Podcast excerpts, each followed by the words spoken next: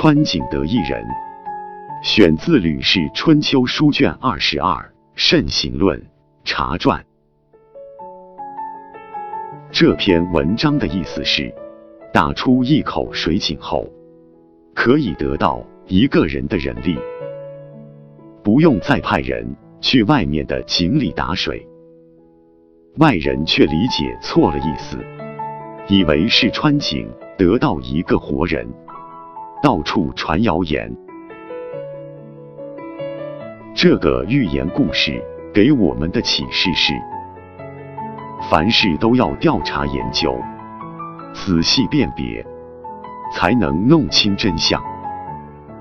耳听为虚，眼见为实，谣言往往失实。只有细心观察、研究，以理去衡量，才能获得真正的答案。切不可轻信流言，盲目随从，人云亦云，否则就会闹出以讹传讹、三人成虎的笑话，使事情的真相被传得面目全非。原文如下：宋之丁氏，家无井而出盖籍。常一人居外，及其家穿井，告人曰：“吾穿井得一人。”有闻而传之者，丁氏穿井得一人。国人道之，闻之于宋君。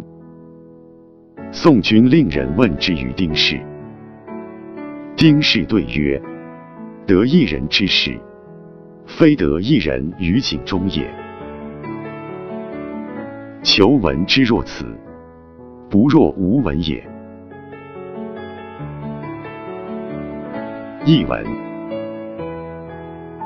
宋国有户姓丁的人家，家里没有水井，需要出门到远处去打水浇田，因此常有一人在外专管打水。